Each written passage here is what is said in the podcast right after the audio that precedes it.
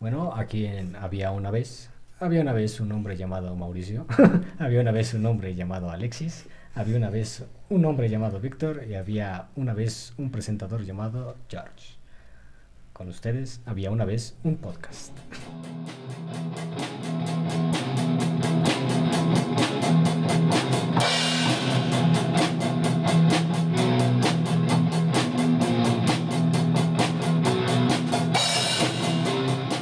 Érase una vez un podcast.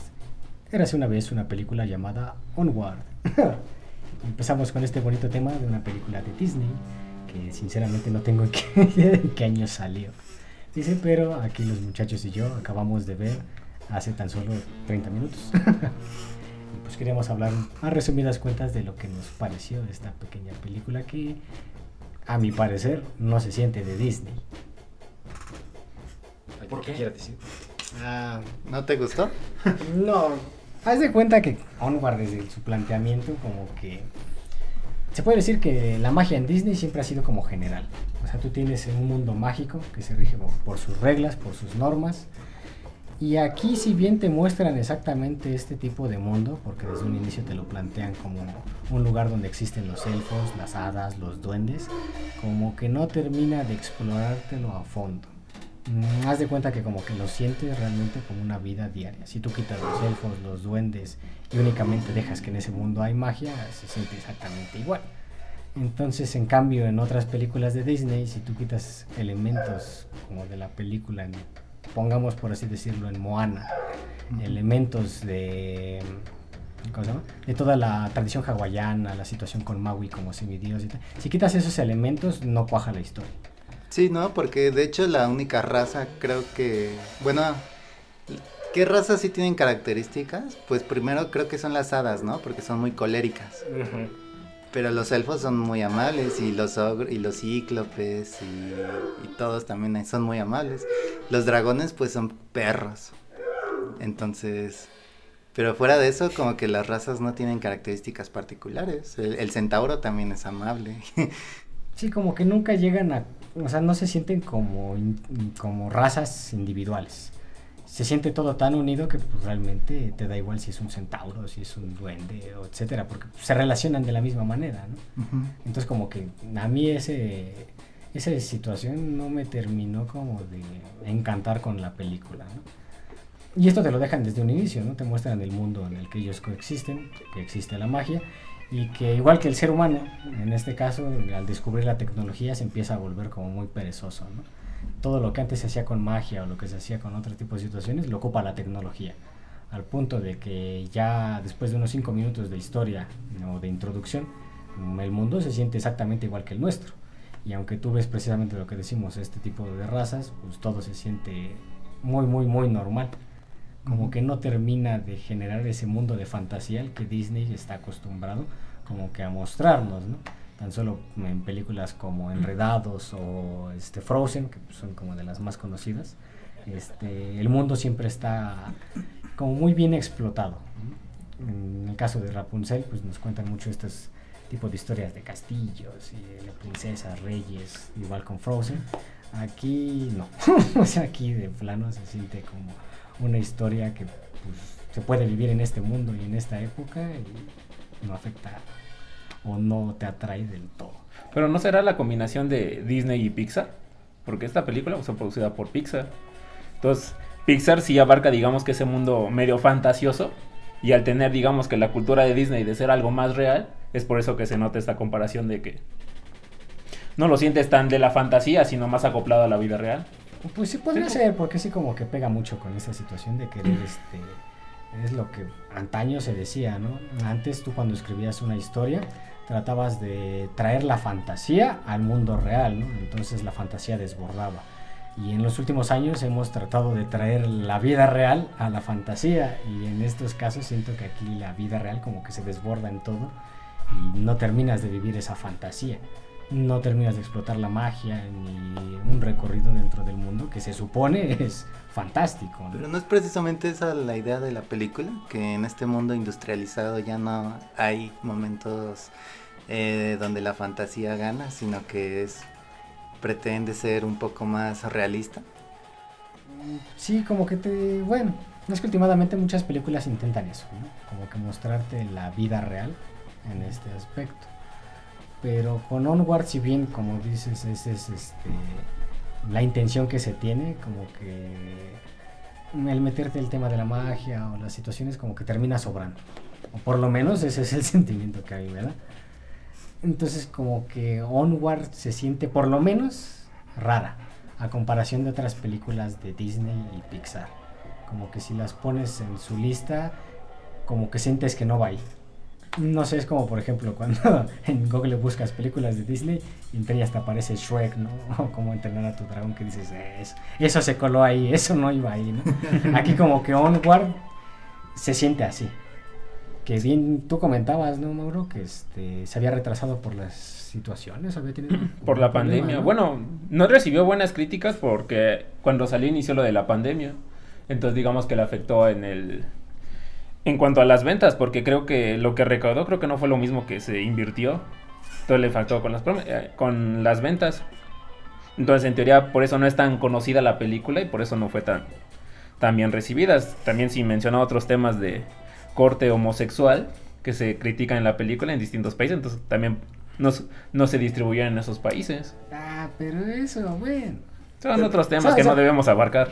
No, es que, por ejemplo, de por sí la película, seamos sinceros, no los abarca, ¿no? O sea, se hace un comentario al aire y como que el mundo dijo, ah, no, no, no. Parece muy Eso no me lo metes debajo de la alfombra, ¿no? Pero pues realmente no se explora en la película, ¿no?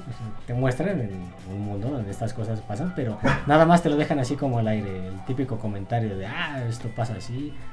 Eh, en el caso de la película, pues ahora sí que te presentan, ¿no? A una persona que es este, homosexual, pero no pasa de ahí. La novia de mi hija me saca canas verdes. Es el único comentario en toda la película y eh, como que es muy exagerado eso. Parece suficiente para países poco desarrollados. sí, hablando de que... Como bien puede ser México. Tristemente. Amén a eso. Tristemente. Pero bueno, prosigamos. ¿De qué trata Onward? Que creo que nos saltamos este punto desde el inicio, pero teníamos que empezar a dar unas pequeñas impresiones desde antes. ¿Quieres dar una crítica que no te gustó? No, básicamente. sí, eh, lo, dejamos en claro. ¿Cuál es tu top 5 de películas de Disney? Ah, diablos. Ya que tocaste ese punto de no, está entre mis favoritas. Uh, gancho lindo. no, diablos, no tengo una lista como de 5, pero por ejemplo yo creo que Rapunzel estaría en el top 5 con el puesto número 2. Moana también es una de las películas, de las últimas películas que ha ido sacando Disney que me han gustado bastante. Pero pues realmente así un top 5 no tengo. Pero definitivamente Onward como ¿No está en ese? No entra al top 5. ¿Entonces no te gustó? Mm, me gustó la como película. Pero para llamar la película de Disney, no. como para, como para, lo que nos tiene la película de Pixar. Mm, tal vez sí. Pero aún así como que no alcanza. ¿Ya no te gusta en esta fusión Disney-Pixar? Podría decirse. Pero si Pixar todo fuera independiente, ¿sí te hubiera gustado? No, si Pixar hubiera tomado las mismas decisiones que se toman en esta situación, como que... Pues entiendo que te gustó, pero tenías otras expectativas. Ándale, digamos así, por tomar un ejemplo, ¿no? Y metiendo a Pixar en esta situación. La película de Wally a nivel este igual, ¿no? De ventas y situación, no convenció a muchos mucha gente, ¿no? Muchos lo consideran una historia más adulta, etcétera. Pero en mi caso a mí me fascinó Wally, ¿no? Entonces esa película estaría dentro de mi top 5. Pero Onward, pese a ser una buena película que entretiene y tiene buenos momentos que puedes destacar, no me termina de vender. Entonces me pasa como a mucha gente le pasó con Wally, que dicen, ah, pues es que esta historia no me, no me llegó, ¿no? No, no me llegó al corazón. Pero y míranos ahora sufriendo por agua. ¿De qué trata Onward Vix? Bueno, básicamente tenemos a un chico que se llama Ian. No sé qué pensaron, pero a mí su personalidad era bastante molesta en ciertas partes de la película. Digamos que este chico es alguien tímido, alguien que piensa mucho las cosas antes de hacerlas. Entonces, ¿qué pasa, no? Él vive con su madre, eh, su madre es viuda, y él siempre ha tenido este sueño de conocer a su padre. Entonces, eh, por desgracia, él fallece. Me parece que cuando él era un bebé. Así que no tiene ningún recuerdo el lucido de él. Entonces... Sí, no tiene esta figura paterna, ¿no? Donde él pueda desarrollarse como persona de bien, supongo. Pues es que de, de hecho te hacen el comentario, ¿no? Al principio de la película, que este, su papá está estando enfermo, como que intentó aguantar ahora sí que la enfermedad el máximo tiempo posible, como para llegar a conocer a su hijo, a este Ian, pero pues realmente no lo logra, ¿no? Entonces sí, en la película como que sientes que esta falta de figura paterna lo ha, lo ha llegado este, a frenar en muchas cosas, ¿no? Por ejemplo, al inicio de la película ves que él acaba de ingresar a la a, ¿qué es? Una universidad, ¿no? A la prepa. A la ah, prepa- tiene preparatoria. 16, sí. prepa, prepa. 16 años que está cumpliendo, está ingresando a la preparatoria y le está costando adaptarse, ¿no? Que lo ves que, pues, como todos, cuando llegas a una nueva área es el decir, ay, pues, que no tengo amigos o "Ah, es que no tengo un grupo con el que juntarme, ¿no? Y como que él lo intenta, pero como que le falta ese impulso, ¿no? Y ese impulso, ¿a quién fue a parar? Pues a su hermano mayor, Bradley, ¿no? Sí, justamente Barley. que... Barley. Barley, que de hecho es todo lo contrario, ¿no? A Lo Sí. que es Ian, ¿no? Él lo vemos que es alguien extrovertido que no lo pi- no piensa dos veces las cosas antes de hacerlas, ¿no? Él se lanza directamente a la acción y lo vemos, ¿no? Cuando Ian le está preguntando, me parece que son sus compañeros de la de clase de no sé si era química o algo así.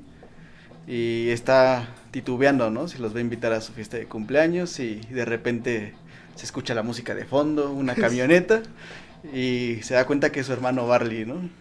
Y le dice que no se preocupe, ¿no? Que él los va a llevar, ¿no? En su camioneta, ¿no? Sí, es que aquí Barley es este. Como decimos, este mundo te plantea que en el pasado este, existió y existe la magia, ¿no? Es algo que está muy fundamentado, pero que pues, se dejó de lado por las ventajas tecnológicas que ofrece, ya que la magia o requería que estudiaras mucho o requerías mucho talento, entonces no cualquiera podía llegar a manejarla. Y Barley se siente fascinado por la magia, ¿no? Juega mucho con las situaciones de los famosos Dungeon Crawler, que es este, los juegos de rol, pero de tablero, o sea, los clásicos, que se avientan horas en campaña, que tú eliges a tu personaje, y él se mete tanto que literalmente habla como estos personajes, ¿no? Te habla mucho de bardos, de caballeros, de salir a aventura, ¿no? Entonces toda esta como energía, incluso impulsividad, este, contrasta mucho con Ian. Y te dan a entender que es porque pues realmente Bradley conoció a su padre. Mm, al principio de la película te dicen que él tiene todavía recuerdos de él. Él dice, tengo 13 recuerdos de papá, ¿no? Y menciona, por ejemplo, su risa era ridícula, no sabía bailar, y ya se menciona otro tipo de recuerdos, ¿no? Cosa que pues obviamente Ian no tiene, y como que contrasta esta situación entre los dos hermanos, ¿no? Porque Ian, en cierta manera, ve a su hermano y como que incluso le parece a alguien, una bala perdida, ¿no? Que realmente no se concentra en el, en el mundo actual, ¿no? Alguien muy infantil, ¿no? Sí, incluso, ¿no? ¿Creen que Ian sienta celos? ¿O haya sentido celos al principio de Barley? Ay, Por ese aspecto de su padre. No ¿Por- siento. por qué? Por el aspecto. Bueno, porque. Sí, porque él lo haya conocido a su padre y tal. ¿Creen que Aquí es curioso, por eso crea que por eso es este inmaduro. o- no creo, porque por ejemplo, al principio de la película te dejan ver que existen muchos de los recuerdos del padre, no es algo que se intenta esconder, ¿no? Tienen sus fotos, tienen bastantes este, recuerdos de él, incluso tienen una grabación donde pues él este, grabó como frases de conversación diálogo, predeterminadas ¿no? para que este, en este caso Ian o incluso Bradley pudieran platicar con él aunque él no está presente, ¿no? Entonces como que no siento que haya esa envidia. No, yo tampoco, pero. Sí, puede ser, puede, pero puede hacer un buen argot para la Ajá, película. pero sí, al chocar sus dos personalidades, como que eso es lo que provoca que Nian lo desespere su hermano, ¿no? Y caso contrario, su hermano siempre intenta impulsar a, a Ian a que se suelte un poco, ¿no? A que juegue, este, ¿cómo? Haga destrozos, etcétera. Se divierta ahora sí que básicamente, ¿no? Como que Bradley lo siente muy retraído e intenta llevarlo a esa situación. Pues aquí ya en la situación de la trama ya sabemos que su padre murió, su mamá se nos presenta como que está saliendo con otra pareja, en este caso un centauro, policía, este, Colt. Colt Bronco, que sí es algo bastante curioso, pero un que, caballo. pues, sí, es un centauro, Bueno, Centauro. pero que pues realmente no se lleva bien con los dos hermanos y no es que se lleve mal, como ahora sí que como casi en toda película que te manejan esta situación del padre este, o padrastro que intenta acercarse a los hijos pero no termina de, de llegar, ¿no? Estar en onda con la chaviza. Estar en onda con la chaviza. No, y como la vida real, ¿no? Sí. O sea, sentir celos del novio de tu madre, pues siento que es un- una escena muy, muy normal. ¿no? Sí, ahora sí que te identificas en ese aspecto, ¿no? Que dices, pues si yo no tuviera a mi padre y llega esta persona, es como de no. ¿Por qué te tengo que tratar bien? Ajá. Que hasta eso, pues no te lo muestran Que tanto. a pesar de que debería haber respeto, no se muestra ese respeto, ¿no? Eh, Al principio, ahora sí. Como parecen más burlas hacia él. Ajá, que- ajá son, son más chistes. que de- tomarle en serio, De cómo habla, ¿no? Por ejemplo, la frase que él usa, ¿no? Este, ah, ¿cómo dice? Este, ¿trabajas apenas o apenas trabajas, no? Que él lo utiliza casi como su frase cliché y siempre la está diciendo. Y ellos lo toman así como de, "Oh, qué vergüenza, ¿no? O, no me preguntes eso, ¿no? Incluso se llegan a mofar este, más adelante en la película con su tono de voz, ¿no? Que hace como el típico rechinido de caballo, ¿no? Más que nada cuando se ríe. Oye, a pesar de que es un policía, tampoco lo respetan. Bueno, es que No, también- es que sí lo respetan. O Sí. sea, todas esas burlas son a sus espaldas. O sea, cuando lo, lo imitan y ponen su dedito en el bigote para simular que simular, son sí. Colt, o sea, todo eso lo hacen a espaldas de Colt. O sea, frente a él tienen una conversación Muy normal, muy normal, llamarlo. respetuosa quizás. Pero pues aquí ya nos plantean la situación. Este, esta familia pues realmente funciona bien, todo está tranquilo. y aquí es donde la situación de que cuando Ian cumple 16 años descubrimos que su padre de hecho les dejó un regalo a los dos hermanos. Que la mamá únicamente sabe que le dijo que cuando sus dos chicos tuvieran más de 16 años, o en este caso los dos tuvieran 16 16 o o más, más. de 16, les entregara un objeto. ¿Y qué es este objeto? Mm, Algo que vemos en la introducción de la película.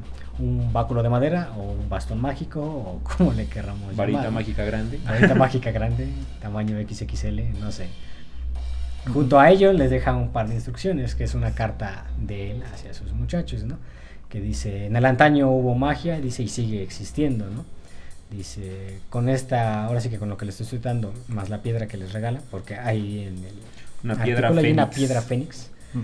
Este, les dice, si hacen bien el hechizo, y les deja un pequeño dibujito de cómo hacerlo, este, podré ver que ha sido de mis muchachos, ¿no? Mm, Ahora sí que inmediatamente ellos captan la idea de que durante ese momento van a poder traer a su padre de vuelta. Eso se me hace a mí muy importante destacar que, que el padre encontró por sí solo una piedra fénix. Y el bastón. Porque eso nos da a entender que él también realizó esa quest, esa búsqueda. Esa travesía. Entonces, ah, cuando, cuando ves la película puedes entender por qué Barley está tan obsesionado con la magia, porque su papá era igual. No, y que se marca mucho también por el comentario ahorita que me acuerdo que después hace su madre, que les dice, eh, ellos dicen, papá era un hechicero, papá era un hechicero, y le dice, no, tu papá era contador, ¿no? Pero, y ahí te hace el comentario, ¿no? Cuando él se enfermó, empezó a interesarse en muchas cosas, ¿no? Entonces aquí va con lo que dice este Alexis. Barley que lo conoció de niño, ya en este estado de enfermo, ve que su padre se empieza a apasionar por este tipo de temas y él se apasiona de igual manera. Es como que el vínculo que comparte con su padre, ¿no? Entonces por eso, desde ahí como que ves de dónde, de dónde Ajá. sacan esa situación del... Y con su sangre, ¿no? Porque eh, cuando la veíamos lo mencionamos, el papá se llama Wilden. que vimos que en neerlandés significa salvaje, ¿no? Como, como alguien interesado en las cosas naturales o algo así. Y veíamos que Laurel significa algo relacionado con la sabiduría. Entonces ella es una persona mucho más racional, mucho más eh, interesada Sí. en las cosas eh, post edad mágica, ¿no? Sí, que como que dicen, ah, pues ya tenemos esto, ¿para qué quieres magia? O por no la necesitamos, ¿no? Que en este caso, pues es la única forma de que ellos dos tienen de poder conversar con su padre. En el caso más importante es con Ian, que pues, él no lo conoció. Y pues ahora sí que es el que más fantasea durante este inicio de la película, el poder tener una charla sincera con su padre, frente a frente, ¿no? Entonces aquí es donde eh, es lo gracioso, porque esto nos lo vendían desde los promocionales, ¿no? Que intentaban este, resucitar a su padre, entre comillas, y fallaban, ¿no? Porque esto es lo que termina pasando en la película. Por alguna razón la condenada piedra era defectuosa o alguna situación. No, Igual no, no. O sea, esto es como... Ay, ¿Qué pasa? ¿Por qué? O sea, eh, lo, lo que pasa es que es que Ian no tiene la fuerza suficiente para sostener el bastón. Ah, sí, que se le sale de las manos. Ajá, mientras Ah, se reali- mientras realiza el hechizo. Y entonces Barley eh, está a punto de ayudarlo a sostenerlo. Pero, pero Muy Ian lo detiene y le dice, no, no te acerques o algo así. Y entonces eh, sale disparado y el hechizo falla y solo revive hasta las piernas. Sin embargo, al final, cuando vuelven a usar la piedra fénix, eh, vuelve a pasar lo mismo. Ian está siendo arrastrado y esta vez deja, deja que Barley lo ayude y lo sostiene y es cuando el hechizo se completa. Ah, mira, de eso no... Bueno, es que como que no le presté atención a ese aspecto. Yo decía que la condenada piedra era este, imitación. yo qué sé. No, de Pero por alguna razón La se sacó de su tarjeta. La sacó de su tarjeta, yo qué sé. No, de hecho sí es justamente como menciona Alexis. Es más por que no tiene la fuerza. De hecho, hay una parte en esa escena que si le pones bastante atención se ve cómo explota, ¿no? La piedra Sí. fénix. Entonces, que de hecho me parece que sale del báculo, se sale de Sí. donde estaba Flota así como en el aire y después... y es cuando revienta y, y te das cuenta que el hechizo quedó a medias, ¿no? Y aquí para que entiendan que el hechizo queda a medias es que con la piedra, por así decirlo, le hacen como una impresión 3D que empieza desde los pies y se va subiendo y pues como se interrumpe el hechizo queda hasta la cintura, ¿no? Y es que Ian no confía en Barley porque más tarde eh, le... eh, por ciertos motivos le, le, le hace saber que él no confía en él, ¿no? Que él cree que es un desastre. Sí. Entonces desde el principio no confía en él y, y cuando llega a la, a la prepa en, en en su van, eh, se apena de él y cuando quiere jugar con él, no, él no, No le sigue el juego. él no le sigue el juego. De hecho, ya me estoy regresando, pero cuando le rompe el, el suéter de su papá, es- eso Ah, sí... que en, la- en las escenas primeras bromeando le rompe con el brazalete que trae, ¿no? Ajá, esa escena se me hizo innecesaria porque el suéter roto no llega a ningún lado. Bueno, sí. Yo- Te, te dicen que es de su papá, pero nunca genera como una conexión más con él, ¿no? Ajá, la, el, el, la- el suéter descosido nunca llega a nada. pues, yo, no, nunca llega a ninguna parte de esa pequeña subtrama de la historia. Sí, nada más es como de, ah, pues es que era de. Sí, básicamente papá solamente es para reforzar la relación, bueno, la relación que quería tener Ian con su padre, ¿no? Ajá, así como, que era de sentirse su más padre, pues, por cercano eso a le él. duele, ¿no? Pero, pues, el suéter- nunca. Pero es que incluso el suéter, bueno, la sudadera eh, rota la sigue usando, o sea, no hay ningún cambio en ese aspecto. De hecho, conoce a un señor, ¿no? Que con esa sudadera, Ajá, ¿no? Porque Ajá, le o ve sea, la al principio sudadera. que le dice, ah, que supuestamente este, conoció a su papá. Que le ¿no? dice, no, primero le dice, tú, tú vas a esta, este, a universidad, no le dice, no, este, es de mi padre. dice, ah, tu padre era, este, ¿cómo se llama? Que era un amigo Wilden, de él, ¿no? No, o sea, el papá. El papá Wilden. Wilden, ¿no? Que le dice, ah, tu papá era Wilden. Dice, yo fui con él, este, a la escuela. Y ahí te vuelven a decir, ¿no? Era alguien muy, este, salvaje, ¿no? Hacía muchas cosas por divertirse y tal que mucha gente no haría, ¿no? Ajá. Y aquí te dejan en claro que, pues, incluso las personas que lo conocieron guardan un buen recuerdo de él. Ajá, eso es lo, que- a lo que eh, quiero llegar. O sea, si no le hubiera roto el suéter no pasa nada, porque de hecho ni siquiera se enoja con, Sí, con Barley. O sea, la historia sigue igual. Podrían habérselo roto y no, Y hubiera no pasado pasa nada. ¿no? Bueno, aquí es donde llegamos al punto donde usualmente la gente que vio Full Metal Alchemist dice, ah, esta película es Full Metal Alchemist para niños, ¿no? Pero pues realmente no, eh, Full Metal Alchemist es otro tema aparte. Aquí, pues principalmente, la trama ya ha llegado a este punto, gira en intentar completar el hechizo. ¿Y qué es lo primero que tienen que hacer? Pues buscar la piedra fénix que se acaba de romper. Que en este caso uno podría decir que en un mundo que tiene tanta magia, pues debería ser, entre comillas, sencillo encontrar. Y resulta que no, hay que embarcarse en toda una quest, como dice Barley, para poder encontrarla. Aquí lo gracioso es que todos los juegos de rol, todos los que existe referente a este tipo de fantasía, que aquí se le considera fantasía en ese momento, este, en realidad está basado totalmente en situaciones verídicas. Todo lo que Barley tiene, que son instructivos de magia, que parecen juegos, en realidad tienen toda una base, ¿no? Entonces, desde un inicio, te... Ian, que desconfía de su hermano, le dice: Es que esos son juegos de rol. Dice: No, todo esto está sustentado en, En hechos bases, reales, en hechos hechos reales. Entonces aquí donde pues ya en un mundo avanzado, esa situación que es algo que a mí como que no me termina de cuadrar, todo el mundo como que lo ignora, ¿no? Todo el mundo dice, ah, eso ya no existió, o eso como que nunca pasó, ¿no? Y siendo que pues antaño era una base y no desapareció. Desapareció porque pues ellos desearon este, tener más tecnología, otro tipo de comodidades, pero la magia nunca se fue a ningún lado, permaneció en ese lugar. Y aquí lo que no me termina de cuadrar, que casi toda la gente cuando les hablan de que es que vamos en busca de esta situación o es que vamos a enfrentarnos a esta cosa, es como que los tiran hasta de a locos, ¿no? Siendo que hay ahora sí que rastros de que esa época pues, realmente no se desvaneció. Es como la historia en la escuela. No, nadie le hace caso. un No, poco. y, y de hecho desde el inicio de la, de la película te plantean que ahí está esa parte de la historia, no sé si recuerden la fuente. Ah, sí, Por- sigue ahí. Que porque de hecho Barley la está protegiendo, ¿no? La quieren tumbar, no sé qué quieren construir ahí y él Ajá, está... Salen videos donde sale este, diciendo, no, es que antaño la situación, y entonces así como con cara de hartazgo de este pedazo de loco, cuando pues técnicamente tiene razón, esa situación es mágica y ha llevado ahí tantos años por una razón, ¿no? No es como que la magia desapareció de este tipo de objetos y dejó pues nada más como rocas, ¿no? Aquí todo tiene magia, ¿no? Entonces pues ya cuando nos embarcamos es donde empezamos a ver que pues la película en sí misma no va como de Ian y su hermano intentando recuperar a su padre, ¿no? Sino de los dos hermanos intentando este llevarse bien, ¿no? Como que tener esa conexión que desde niños no se han, no se han permitido tener, ¿no? Como que desde- que ella no se permitió tener, ¿no? pues podría decirse, porque sí, Barley desde un inicio siempre arrastra al hermano en todas las tonterías que hace, o quiere arrastrarlo, y es O Ian siempre el ha que- visto por él. Eh, y es Ian el que como que dice, no, no, no, tú ve a tus locuras y yo trataré No de me hacerlo metas tan a fondo en tus locuras porque puedo salir mal, ¿no? Ajá, básicamente, ¿no? Entonces aquí ves como que esa ya interacción entre los dos, que van en la camioneta con la mitad del torso de su padre, por mórbido que suene, que de hecho, de hecho responde, ¿no?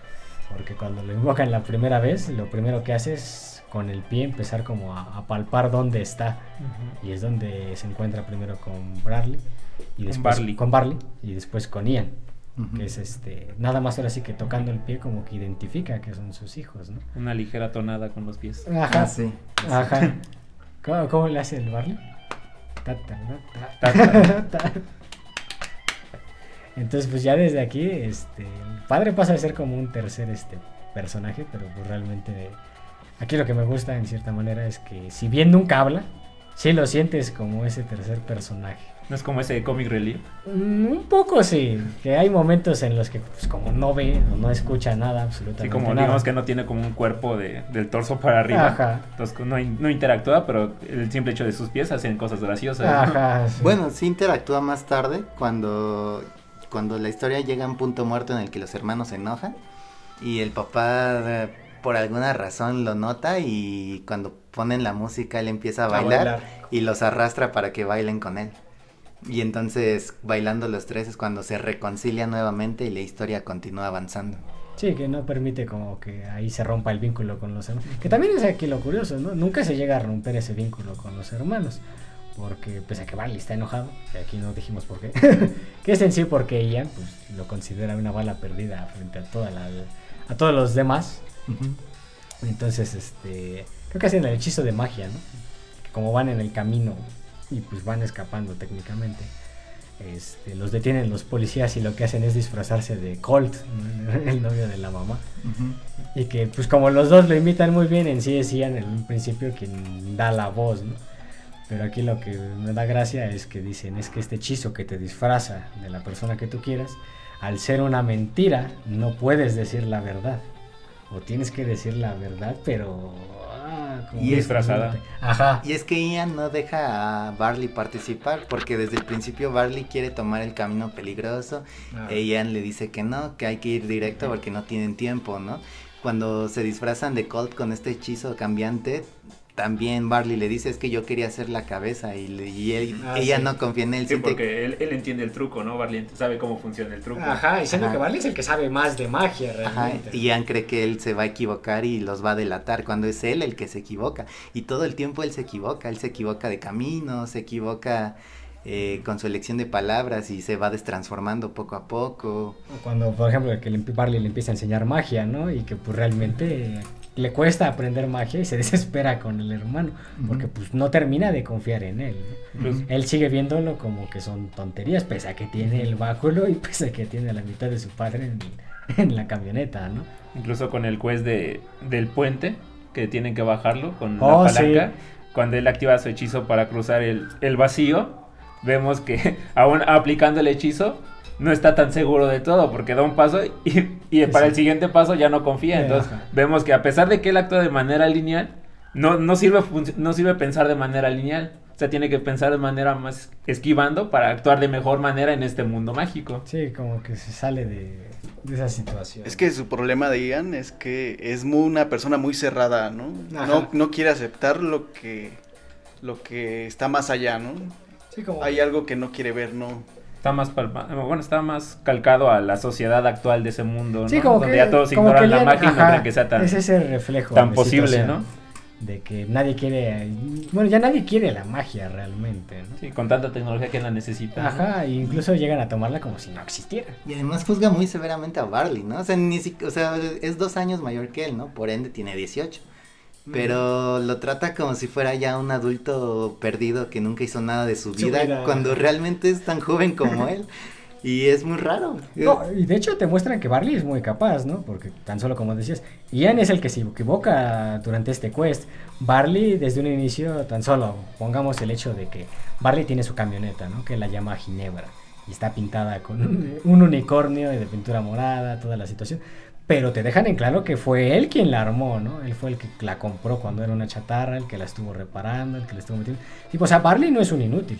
Nunca te dicen que nunca ha hecho nada en esta situación. Simplemente por cómo es su actitud, muchos lo toman así. E Ian es el que más desconfía de su hermano por esa actitud que tiene. Que es muy ingenuo, ¿no? Ajá, Piensan y- que Barley es muy ingenuo. Ajá, piensa que es muy ingenuo, muy tonto, cuando en realidad es mucho lo contrario, ¿no? A, a sus, a sus posibilidades logra sacar todo, ¿no? A pesar No, de, sí. que, de que tiene todas las infracciones de tránsito, o sea, Sí. él tiene carro. Sí, sí, quieras que no. Si, ya para uno decir, ah, es que tiene carro, así sea una carcacha, dice, tiene carro. Ahí lo armó él desde cero. desde tiene cero. valor eso. Entonces, pues realmente Barley, aunque en la película como que te intenta entender esta situación, por lo menos en mi caso, nunca lo sientes como realmente un desperdicio, ¿no? De hecho, es como que el personaje que a mí más me agrada, ¿no? Que también comparándolo con los otros personajes, pues sí, es como que el que más te encanta, ¿no? Su actitud, Sí, su forma de ser es como que el que te... Barley es el MVP de la película. El MVP de la película. es un pendejo. Eh, Sí, Bar- porque- Barley es gracioso, es divertido, es valiente.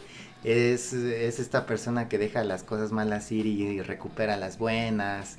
Es cariñoso. De, Sí. de hecho, eh, al principio le intenta limpiar la cara a Ian con, con su saliva, que es algo Ajá. que es un acto muy de mamá, ¿no? Sí. Pero Ian se enoja porque es, es este chico de 16 años que, que quiere que no lo avergüencen. Me humillas frente a mis amigos. Amigos. Por Dios.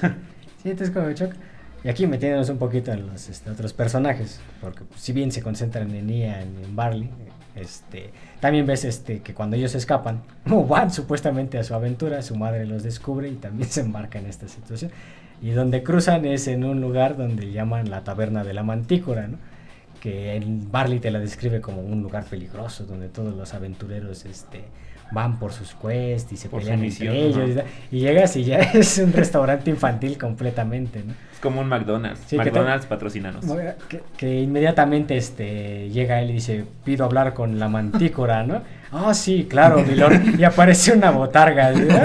Dice, no, no, con esa no, con la dueña de... Con la verdadera. con- ah, con esta Cory, ¿no? Dice, Cory. ah, con esta Cory, sí, ahí viene, ¿no? Y la ves que es completamente el estereotipo de que fue una mujer valiente y tal, pero ahora completamente con su uniforme, bien peinada y así como muy histérica por tener que Muy servicial, muy, muy de. Sí, sí, sí, de restaurante. De que simplemente está de haz de esto, checa el rápida". otro, hay que llevar esta situación, ¿no? Que incluso le dicen, oye, Cory, se, se acaba de descomponer la, El la máquina de karaoke y es como de... "Uh". Entonces a- aquí te muestran que ella es como que lo que, bueno, a mi forma de verlo, como lo que Barley iba a ser a futuro, ¿no? O pensaban que llegaría a ser a futuro. Que la mantícora, en este caso Cory, siendo una aventurera, termina trabajando en un restaurante como cualquier otra persona, ¿no? Incluso se los llega a decir a los hermanos cuando estos le dicen que están en una búsqueda y necesitan un mapa de ella. Ella les dice que ella ya no hace eso, ¿no? Que ya todos son este dibujos infantiles para colorear o para llenar los este, laberintos, etcétera, ¿no? Que si quieren ver el original, pues está ahí en la pared, pero realmente ella ya no da quest, ¿no? Ya no da las misiones. Ajá, entonces ahí te muestra como que fue alguien que en su momento fue... Alguien, alguien ya retirado. Sí, te muestra, pero retirado como a la fuerza. Es como alguien que ya se resignó, ¿no? A Ajá, sí, alguien, ya. alguien resignado. Porque ella se lo dice a los hermanos, ¿no? Le dice, yo antes no me preocupaba de eso porque no había cuentas que pagar, no había abogados, no había nada de estas situaciones por las que preocuparme, ¿no?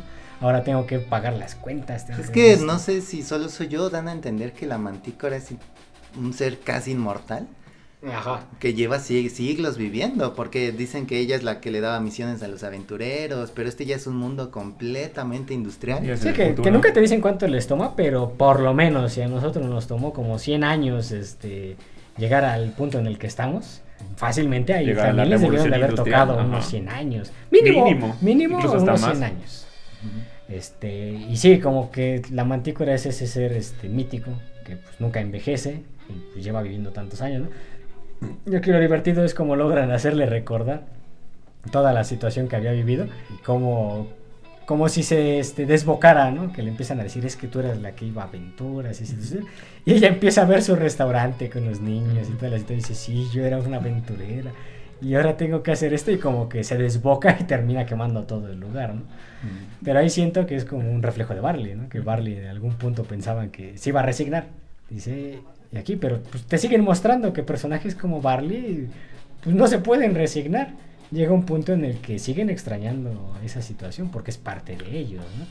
Entonces, ya más adelante en la película, cuando se cruzan los caminos, que llega la mamá al restaurante, que ya no encuentra a los hermanos, pero sí encuentra a la mantícora, este, se la lleva, ¿no? En esta misma aventura de los hermanos, pero ellas para rescatar a los hermanos, porque la mantícora les dice, ah, pues es que yo les dije de la gema, yo les dije del camino, les dije de la maldición, ah, no, que no les dije de la, La maldición, ¿no? Y ahí es donde me da gracia, ¿no? Como la pintan primero así con su trajecito rosa y todo eso. Y cuando empieza a contar del- de la maldición y de cómo romperla, se arrancan los, los, los- las mangas de, Las la, mangas camisa de la camisa. y, de- y revela los tatuajes, ¿no? Que dice la maldición que generará una poderosa bestia y que peleará. Y la mamá le dice, bueno, ¿y cómo lo detenemos? Ah, y se arranca la otra manga, ¿no? Con mi espada. ¿eh? ¿Y tu espada dónde está? Ajá, y ahí, y ahí es donde la quest, ¿no? Que cambian, que te muestran, ¿no? Que en un mundo donde pues ya el dinero es muy importante, este, pues empeñó la espada. ¿Le llegaron los impuestos? Sí. Ajá, y aquí creo que vuelven a resaltar que, que Cory es, tiene muchos años viviendo, porque dice que empeñó su espada. Para abrir la taberna, creo, ¿no? Ajá, y la dueña de la, de la tienda de empeño Ni la conoce. ni la conoce y ya está como viejita. Sí, que llegan y le dice, ah, es que estoy buscando esto. Dice, ahí está tu exprimidor mágico. No, no, no, no, no. Tu exprimidor de ajos, ¿no? Tu exprimidor de ajos, algo así le dice. Dice, no, no, no, no, no, buscamos una espada y le vuelve a mostrar el tatuaje. Y él dice, ah, creo que es esta y saca así la super Ajá. espada. Pero en ningún momento te dan a entender que ella diga, ah, sí, tú viniste aquí hace tanto No tiempo. la a empeñar". reconoce. ¿No? Y- No, dudo siquiera que la conozca. Y como en este mundo ya nadie necesita una espada, nadie la compró. Ah, Entonces la dejó ahí guardada, no sé, décadas, creo. Sí, porque incluso cuando le dice, bueno, ¿cuánto costaría? Pues 10 dólares, ¿no? Y pues tú sabes que ese tipo de cosas no Y ahí te da, te da a entender cuando Cory dice, oh sí, mi espada forjada de los metales más raros. No existe ninguna otra en esta, en esta, Esta tierra. vida. Y luego, luego la otra le dice, espere, espere, no son 10 dólares, son 10 mil. Acabo de enterarme que esta espada está hecha y le Es repite lo mismo que acaba de decir Cory. Entonces ahí te das cuenta que mínimo fueron varios años en que siquiera alguien llegara a preguntar por la espada, ¿no? Ponte unos 50 años desde que digamos, Ajá. y es así como, Como tirándole se va. tirándole. Entonces ya cuando estas dicen, no, no, no, me da gracia como la mantícora ya empieza a tomar esa impulsividad y termina envenenando a la, a la vendedora que la otra dice, ¿la mataste? Dice, no, no, solo está medio paralizada. Todavía hablan. Se llevan la Como espada y le dicen, ahí. no, y, y la mamá todavía de, ahí le dejo unos cuantos dólares y un extra, muy bonita tienda, ahí nos vemos, ¿no? Pero las dos empiezan a llevar también que, pues, este, como que mm, sientes esa cercanía, ¿no? Y se puede entender porque, pues, la mamá que lleva tantos años viviendo con los niños, especialmente con un hijo como Barley que le gustan todo este tipo de aventuras, como que está acostumbrada a tener personas así. No, y la mamá también es intrépida, porque Sí. cuando sale de la tienda, voltea el El letrero. letrero y de cerrado para que nadie entre y diga, ay, aquí. Ajá, siempre manejan que está, que está haciendo esa búsqueda para proteger a sus hijos, Sí, pero de hecho al principio e- ella tumba a Barley. Ah, sí. Entonces también es fuerte, también es intrépida, Ah, pero, pues, es, pero eh, es mamá. eh, el- la primera introducción del personaje es donde ella está con los aerobics. Pero dice, sí. dice la frase, ¿no? Yo soy una fuerte guerrera, una poderosa guerrera. ¿no? Sí. Entonces como que te lo dejan muy en claro desde un inicio de que pues la mamá es de armas tomar, ¿no? Y te plantaron la semilla, ¿no? Ajá, entonces aquí tienes este tipo de dos viajes, uno con la mantícora y su Y la madre. mamá. Ajá, que pues van tras los hijos y los hijos siguiendo ahora sí que el rastro para encontrar esta piedra, ¿no? Y pues aquí es mucho de lo que platicamos, ¿no? Todas las cosas que encuentran, el puente que tienen que bajar, una pelea con unas hadas que tienen, y que pues son conflictos generalmente causados por Ian, ¿no? Que como que Barley si bien en un principio busca pelea con un grupo de hadas, sin querer, porque pues él hablando de historia, él dice, oh, es que sus antepasados podían volar. Volar. Y estas piensan que se están burlando porque pues no vuelan. ¿Qué dijiste de mis ¿Qué ancestros? dijiste de mis ancestros? si bien Barley es como que el que inicia esta charla, es Ian el que termina provocando todo porque pues tira las Tira motocicletas en las que estas vienen. Y pues se arma el, el zafarrancho. ¿no? Y el que provoca a las hadas es el papá, ¿no? Ah, pero pero, el Pero que, es más accidental. Y el que le puso la botarga de señor fue ahí. Sí, Eh, Siempre es culpa de él todo. sí, o sea, Barley siempre te lo pintan como el tonto, pero pues realmente es Sí. Ian el que Ajá, mete la pata en analizando toda la la película. película. Tanto ya sea cuando se equivocan los hechizos o que pues no quiere aprender los hechizos por lo que lo considera tonto. Siendo que ya se demostró que tiene el potencial, ¿no? Quiero decir que ya cuando tú encuentras que eres capaz de hacer magia, digo yo, en este mundo real, uno diría, diablos, voy a intentar aprender lo máximo. No lo escondes, ¿no? No lo metes bajo la cama y dices, no, eso nunca pasó, no, no, no, hasta le quieres sacar provecho, ¿no?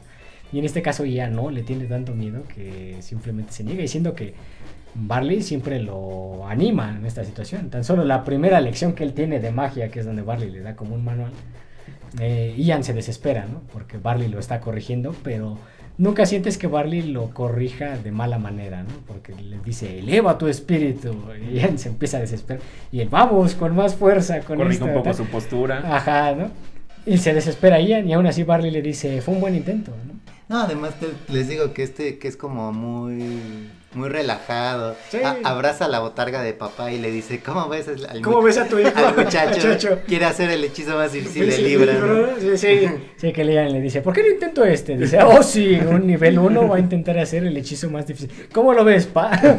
y que pues dices, pues no te escucha, pero pues él lo, pues, lo trata como su padre, ¿no? O sea, literalmente es como que el que conversa más. Porque incluso hay escenas en las que tú podrías pensar que Ian quiere hablar con su padre o que intenta hablar con él, pero no lo intenta, ¿no? Como que dice, hasta que no tenga la parte de arriba, pues no Ah, puede, ajá, ¿no? o sea, él no lo toma en cuenta porque sabe que no lo está escuchando, pero Barley eh, Siempre él sí- lo toma él en siempre cuenta. lo toma en cuenta. Sí, de cómo ves, papá, o ya oíste eso, papá. Diciendo que pues no, pero él, para él, su papá está ahí. Incluso mm, escenas más adelante cuando se va a caer de un peñasco. Ah, sí. Ian lo toma de la botarga y es Barley quien se agacha a recogerlo de la cintura para que no se caiga. Ajá. Que es quien realmente lo alza. Y ya cuando ya se lo lleva, y- nada, que le dice, ¿no? Dice, hay que bajar el puente. Hace el, el hechizo, el Ebus levita. Y dice, ah, ese hechizo solo alcanza 15 metros. ¿Viste lo que intentó tu hijo, papá? Y te muestra la escena, ¿no? De la botarga en el campo. Que nada más se cae un pedazo de su gorra, ¿no? Pero Barley lo toma como de su papá vio eso. Entonces sí, como que ese tipo de quest ahí... mm, como que sientes más aprecio por Barley. Desde el inicio de la película. Sí, Incluso hasta el final, ¿no? Que ya cuando ellos pasan, ahora sí que la parte más difícil de la quest, que es este... que se encuentra en una gruta, ¿no? Del camino de los. Ajá, el camino de los cuervos. Bajo que, la alcantarilla. que, que sí, ya, ya me acordé que ellos, que ellos encuentran, el, que se llevan más bien el menú infantil de la taberna de la, de la mantícora. Que Barley, Barley es el que se lo lleva, porque Ian lo da por perdido, que él piensa que se quemó el mapa. Y vimos ese menú. No es posible resolverlo. Eh, bueno, Barley se lo lleva y le dice, es que este menú que ya lo resolvió Kaila, creo. Le Leila, dice. creo. Leila. Leila, la, la dulce Leila. la dulce Leila, que pues obviamente es una niñita que lo resolvió. Este dice, ya nos dio el destino, ¿no? Y ella le dice, es que eso es tonto. Dice, claro que no, la mantícora dijo que estaban basados en el de verdad, ¿Verdad? ¿no?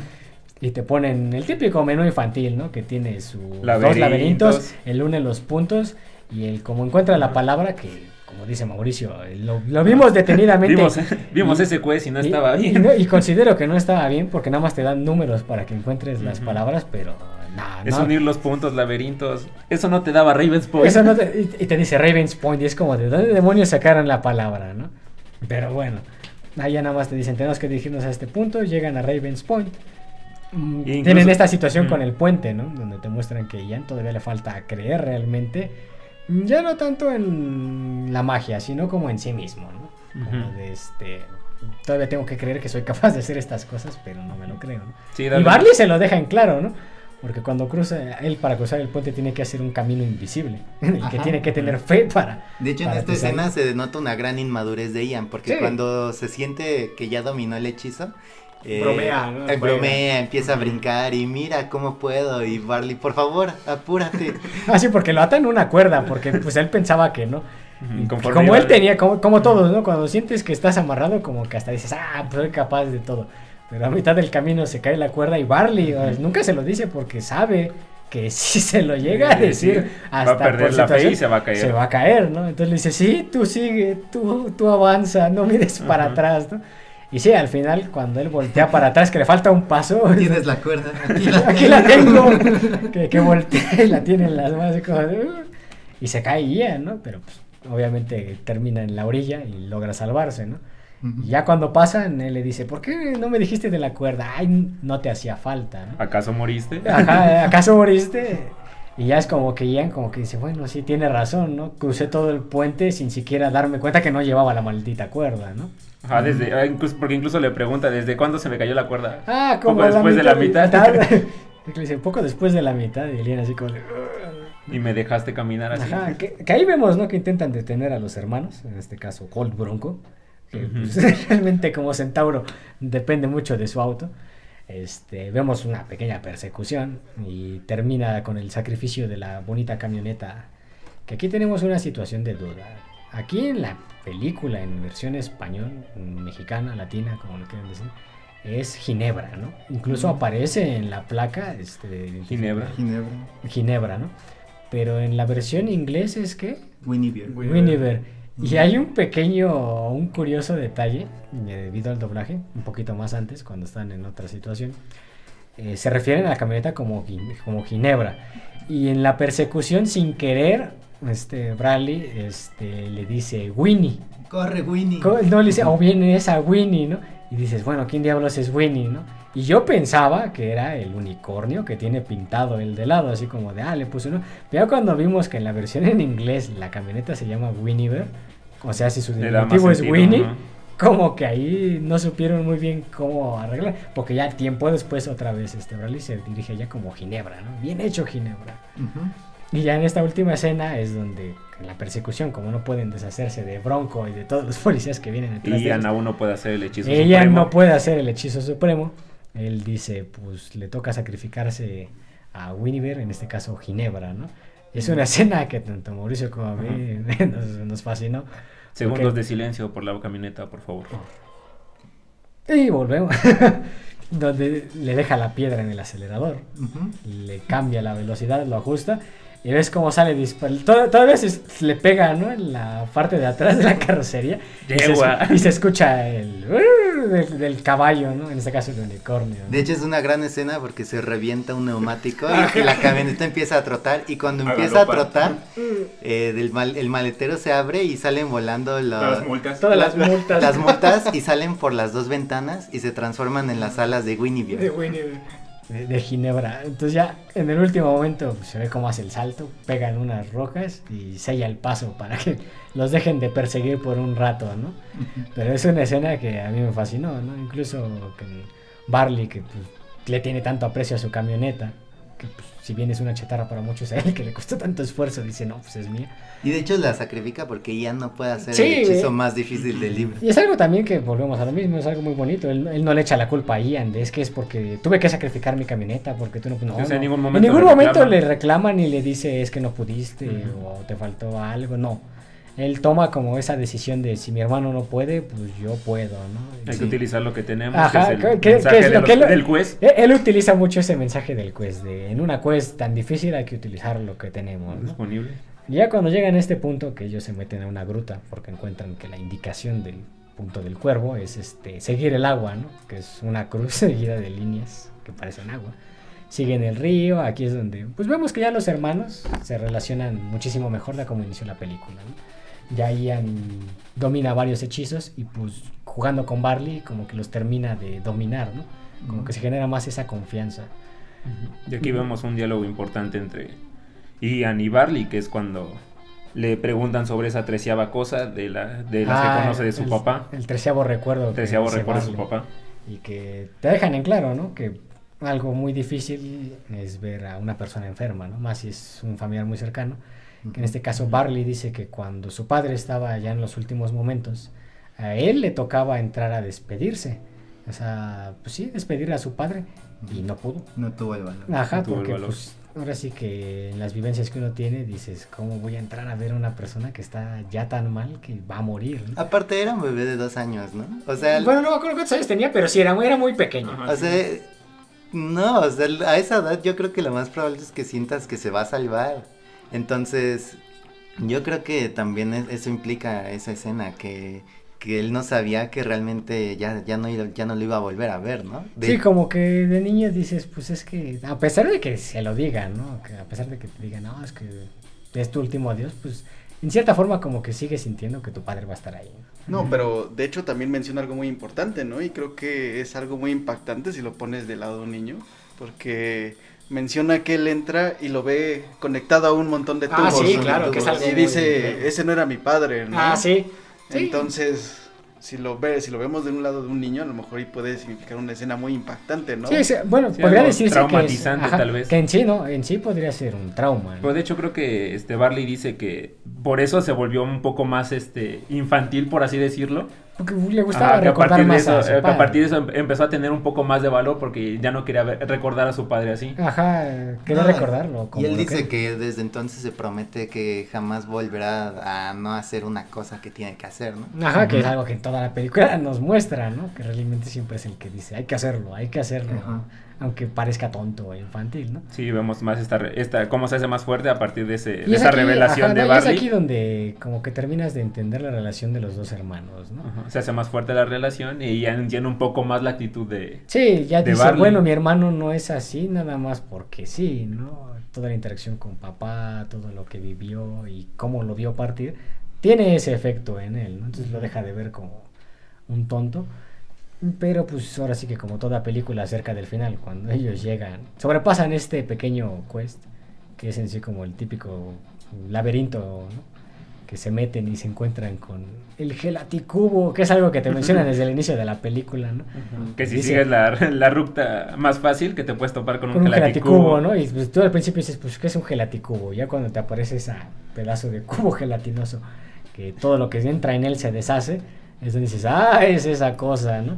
Ya vemos ahora sí que la pequeña huida de esta caverna.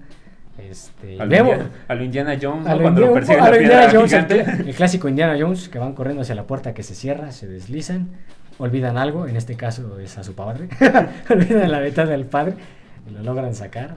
De ahí, creo que casi, casi se ahogan, ¿no? Que tienen que resolver. Ese es un antes del Tienen que pulsar un dispositivo abajo del agua, Ajá. pero ninguno de los dos puede llegar con sus, con sus pulmones. Pulmones. Entonces, A quien mandan es al papá. Quien mandan es al papá. ¿Cuál es la lógica? Y lo van dirigiendo este, con la Con la cuerda, correa. ¿no? Entonces ya pasado eso, ves que regresaron al inicio.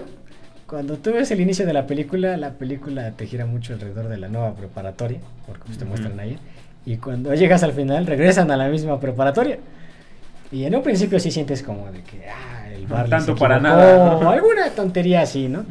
Y pues eso es lo que piensa Ian, ¿no? Que Sí, dice Barley. En este toma- momento Ian se quiebra y le dice a, a Barley que todo eso es su culpa, porque no fueron por el camino fácil, ¿no? Ajá, que si hubieran llegado por el camino fácil ya tendrían... Ah, es que nunca aclaramos, ¿no? Este, la resurrección del Padre solo puede hacerse durante un día, 24 horas, ¿no? Y como ellos lo resucitaron fue casi, eh, eh, ¿qué fue? El atardecer. Al No, atardecer. pero de hecho no eran 24 horas, ¿no? Te mencionaba que tenían hasta el atardecer Bueno, sí, del día siguiente, siguiente. ¿no? Ajá, entonces, este, por eso era la búsqueda rápida. Porque por lo resucitaron al atardecer, ¿no? Sí. decirlo. Sí, más o Porque menos. pasan todo el día haciendo, intentándolo, bueno, Barley, y no puede, y Y Ah, ya cuando desesperan y creen que ya no se va a poder, queda Ian solo con el báculo. Es cuando lo Entonces cuando Ian, tal vez en un, int- en un último intento, Pero sí- recita las palabras y el báculo le responde. Ajá, y sí se ve por la ventana que es luz de atardecer. Sí, sí, sí. Sí, Sí, eso como, ¿no? bueno, si no nos ponemos exactos, porque sí, tampoco es como... No sabemos si en ese mundo son 24 horas. A lo mejor son 26, 30, yo qué sé. Bueno, Tenían hasta su- el- que en su reloj registra 24 horas, ¿eh? Ah, sí, ya no chequé. Sí, en, su, reloj. re- en su reloj de Ian registra 24 horas. Ahí está, bueno, hasta la O no sabemos si es porque era lo que faltaba para el siguiente atardecer o... Sí, sí, hay, O hay muchas 24 horas a partir pero, de ahí. pues, era hasta el atardecer, ¿no? Y cuando ellos salen de este quest es ya prácticamente el atardecer. El sol ya está en una posición a punto de esconderse. E Ian siente que su hermano se equivocó y que pues Y lo no y y lo lo culpa culpa. y que por su culpa no va a tener una charla con papá, ¿no? Y aquí es donde te muestran que lo que él estaba haciendo al inicio de la película, que era una lista de cosas, ¿Qué le gustaría hacer con su padre? eran cosas que le gustaría hacer con su padre, ¿no? Ajá, Aquí vemos a un Ian derrotado que se va a sentar con su padre a pasar las últimas horas. Últimos minutos. Pero vemos a un Barley que él no se rindió y él sigue en búsqueda del, de la piedra fénix. Y volvemos al video donde él está este, en una fuente, ¿no? Diciendo, es que esto es historia. Donde él dice, sí, esa fuente, yo sabía que tenía algo mágico y se pone a buscar y lo intentan. intentan sacar los trabajadores que están Encuentra ahí. la llave. Y él aún así dice, bueno, bueno, ya me voy. Y a la mera hora se regresa, ¿no? Y los trabaja así como de, ay, este pedazo de loco. Y ya en esos momentos es donde te das cuenta de que este Bradley tenía razón.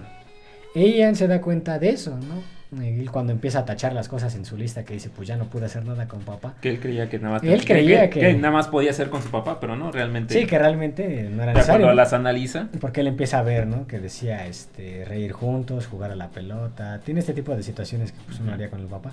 La primera que él se da cuenta es la de elección de conducir, ¿no?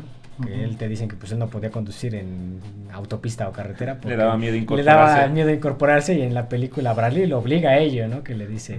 Es que yo no estoy listo. Y dice, tú nunca vas a estar listo. Sí, pero haciendo referencia a que nadie nunca lo está, ¿no? Sí, porque en una escena anterior toma clases de manejo e Ajá. intenta incorporarse y no, Y no lo puede. logra. y, le, y la instructora le dice, ya estacionate por aquí. Sí. Y Bradley, aquí lo, lo interesante, ¿no? Que decimos, este, nunca vas a estar listo. Y no porque ya nunca lo voy a estar, realmente todos los que hemos aprendido a manejar, es siempre que te vas a meter a algunas situaciones como de, oh, sí, lo he hecho, siento... Siempre tienes ese temor de que o algún idiota va a hacer algo o tú eres ese idiota. Sí, no sabes Entonces, los que te nunca estás listo, ¿no? Siempre como que te atiendes a mucho a la precaución. Entonces ese comentario que le hace Bradley, nunca vas a estar listo, es referente a de que nadie nunca lo está. Entonces o lo haces o no lo haces, ¿no? Entonces lo obliga. Y es ahí donde dice, bueno, la lección de manejar sí la tuve, ¿no? Después empieza a ver este... Empieza a recordar y a revisar las demás anotaciones. Ajá, empieza a recordar primero lo del viaje, ¿no? Que, por ejemplo, jugar con la pelota, ¿no? Que se acuerda cuando estaban en la gruta, que estaban jugando con el bastón, Ajá. a lanzarse un cheto. Un cheto. Un Un pedazo che- de un cheto. pedazo de cheto. No lo dijimos, pero en la gasolinera compraron chetos. Ah, sí. Y en, y en esta... eh, En la cueva. La última- La travesía. cueva funciona porque como no tienen un bote para ir en el río, En el río. lo que dice otra vez Bradley es, este, hay que usar lo que tenemos. Y como está tragando chetos, dice, ah, esto sirve de balsa, ¿no? Entonces lo Un agrandan hechizo para agrandecerlo. y es donde se suben, ¿no? Y vemos que pues ahí es donde ellos están jugando con la situación. Y dice, bueno, jugar con la pelota también lo tuve, ¿no? Este, reír juntos, este, bailar. Cuando están bailando. Está mal, se acuerda, ¿no? De que el padre este, los reunió intentando bailar, que dicen que pues bailaba terrible, los tres bailaban terrible. Y dice, ah, no, también eso. Ya es de ahí donde él empieza a rememorar ya más atrás. Que eso no lo entendí tanto porque según yo esas piernas estaban bailando chido. Sí, pero- yo no sé por qué decían que bailaba terrible. Es que, es que uno que baila mal, ya cuando ves a alguien que baila, inmediatamente tú que no Bueno, bailas. es que lo dices, podemos... Ajá, ¿tú bailas? No. O a lo mejor lo, lo interpretas así porque no veías el torso, ¿no? No sabes qué estaba haciendo en la parte de arriba. ¿no? De hecho hacen un chiste, ¿no? ¿Y cómo imaginas que se ve de arriba? Y dice, creo que, creo que lo imaginas Así, que, sobreponen la imagen, ¿no? Que ponen las Se pone piernas atrás del de las padre piernas y, y- y Bradley se pone atrás haciendo los movimientos. Pero aún así, de que bailaba chido, bailaba chido, ¿no? Se movía bien. te- Tenía ritmo, que es lo importante en el baile. Sí. Ya de aquí, de este punto es donde Ian empieza a recordar ya recuerdos de su infancia, ¿no? Ya no de este viaje, Ya de que su hermano siempre estuvo ahí para él, ¿no? Sí, lo recuerda en la alberca, que lo lanza, que tiene miedo de lanzarse Ian y Barley lo lanza y se lanza atrás de él, ¿no? Y, juegan y se avientan el agua.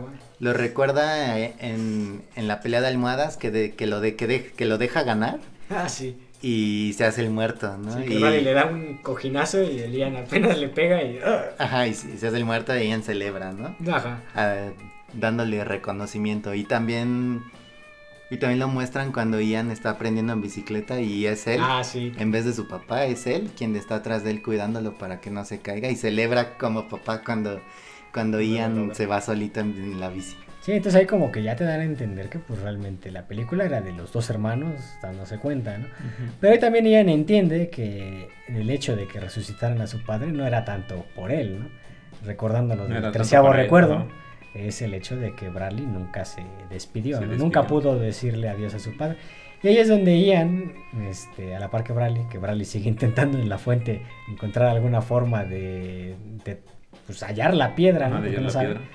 Dice Ian, dice, pues el que se tiene que reencontrar con mi padre es Bradley, ¿no? Corre hacia Bradley y Bradley en ese momento descubre que la fuente, una de las piezas que encontraron en el punto del cuervo, es. Las pistas. las pistas que tiene él, que Era la llave. era la llave, la pone y encuentra la piedra y ahí es donde todo el mundo dice, sí, tenía razón, la situación". pero también tenía razón el hecho de la mantícora, ¿no? Que inmediatamente cuando eso pasa, en cuanto Bradley toma la gema, se empieza a soltar un rojo que es maldición. que Bradley luego luego identifica, ¿no? Una maldición, ¿no? Y es aquí donde este termina como que llega el punto clímax en el que los dos viajes, tanto el de la mamá como el de los hermanos se reencuentran, porque lo que la maldición hace en sí no es resucitar un dragón, es crear un dragón con toda la pedacería que tiene alrededor, ¿no? Que en este caso es la preparatoria. Es aquí la- algo- aquí algo, algo- Ajá. algo chistoso es que en el, inicio de la película te marcan la mascota de la preparatoria. Que es un Que es un dragón. dragón, pero dragón. muy caricatura, ¿no? No es, re- no es así como realista, ¿no? Con chaqueta. Y tú al principio dices, ¡ay, qué, qué tontería, ¿no? Y al final ves que le ponen a la cara del dragón que se está creando la cara infantil de ese dragón, ¿no? Y dices, ¡ah! eso- eso- para eso era. Pero es un cambio excelente porque sí se ve esta imagen caricaturesca, pero se le cae la quijada de abajo. Ah, sí. Y cuando salen las cejas del dragón que se enoja, se, Sí. se convierte totalmente en una cara de dragón, aunque sea infantil y se ve muy chido. Sí, y aquí es donde ahora sí que Ian, usando todo lo que conoce, pues intenta este, cosa, resucitar al padre. Y al mismo tiempo llega la mamá con la mantícora, ¿no? Que en un punto dado se habían quedado, creo que varadas, ¿no? Por un accidente de auto, ¿no? Porque de hecho eso es curioso. el- De hecho es curioso porque se encontraron con las hadas. Ah, las y hadas con las ya, que se y ya venían volando. Sí, que, que al principio le decían, es que la- lo que decía Bradley, ¿no? Es que sus ancestros volaban y ahora ustedes no, ¿no? Y ahora descubrieron que volaban, ¿no? Se impactan como el típico bicho en el, en el parabrisas y es lo que provoca el accidente. Es lo que me da risa el cómo te pintan que la mantícora siendo el, personaje como que más años ha vivido. Te muestran que ella como que se oxidó, ¿no? Es el típico meme de yo antes este, jugaba chido pero me fregué la rodilla. en este caso es de yo antes volaba a grandes distancias pero me atrofié las alas, ¿no? Me llegaron los impuestos. Me llegaron los impuestos y, tuve- y me cobraban por volar, ¿no? Ese tipo de situación. Aquí ya llegan volando, ¿no? Como que Ujú. es la mamá quien les dice este, a la mantícora, a Cory, ¿no? Dice, pues vas a tener que empezar a volar porque no vamos a movernos de aquí si no lo haces, ¿no? Que es muy un término de gimnasio, ¿no? Ajá. Los músculos tienen memoria. Ajá, entonces ya llegan volando, este, y ves que la Cory pues le sabía su oficio, ¿no? Porque es la que le empieza a, a desgastar al dragón, ¿no? Lo entretiene mientras Ian termina el hechizo. Y finalmente es quien termina haciendo el hechizo es Bradley. Porque Ian se da cuenta que su mamá y la mantícora no pueden del todo con el dragón, ¿no? Llega un punto donde las derriba y él dice, Bradley, toma el de este y...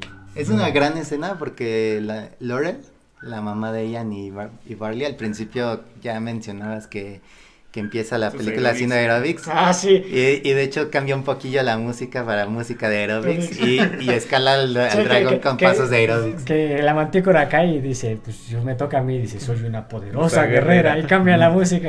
Tan, tan, tan. Y lo escala haciendo de aerobics y le clava la espada, pero no tiene la fuerza suficiente Sí, como para para, para, romperle el núcleo. ¿no? para romper es- el Es núcleo. como una esfera, más o menos así. El corazón. Que lo frena, ¿no? Pero... Lo no frena un momento, pero igual pierde y sale volando. ¿no? Ajá, ¿no? Y es aquí donde este Bradley se da cuenta, bueno, este Ian es el que se da cuenta que pues tienen que terminar el hechizo, pero antes tienen que vencer al dragón, ¿no? Ajá, mientras esto está pasando, ellos están reviviendo al papá, Al otra- papá. nuevamente. Sí, mientras la mamá pelea. Y aquí Y aquí es donde pasa nuevamente que Ian está perdiendo el control y, y esta vez es Bradley. sí deja que Barley lo ayude, que es lo que quería hacer desde el principio. Y lo sostiene y, y papá vuelve, ¿no? Pero Bueno, ahí todavía no te lo muestran, te muestran que se está terminando, ¿no? Sí, se está haciendo luz, ¿no? Y- Ajá, y me acuerdo que ahí Ian dice, tú quédate aquí, mientras yo voy y freno al dragón. Y es Bar- este Barley quien le dice, oye, pero tú debes hablar con papá. Y es donde le dice, no, tú, eres, el que, se tiene que, despedir, de, él. papá. Ujú. Salúdalo de mi parte y etcétera, ¿no? Y es donde él sale y se enfrenta. Y aquí ves todo el despliegue, ¿no? De que realmente Ian es un gran mago, ¿no? Porque Ujú. pues, le mantiene de frente al dragón, nada más con los hechizos que aprendió en, en la aventura, ¿no? Que es Que menos de un día realmente, ¿no? Incluso hay un chiste que les digo que me da mucha gracia, porque cuando agarran por primera vez el bastón este Barley, eh, dice, oh, una astilla, ¿no? Entonces, Pata, ¿qué pasó? Dice, no, una astilla, ¿no? Dice, sí, pero es que es mágico.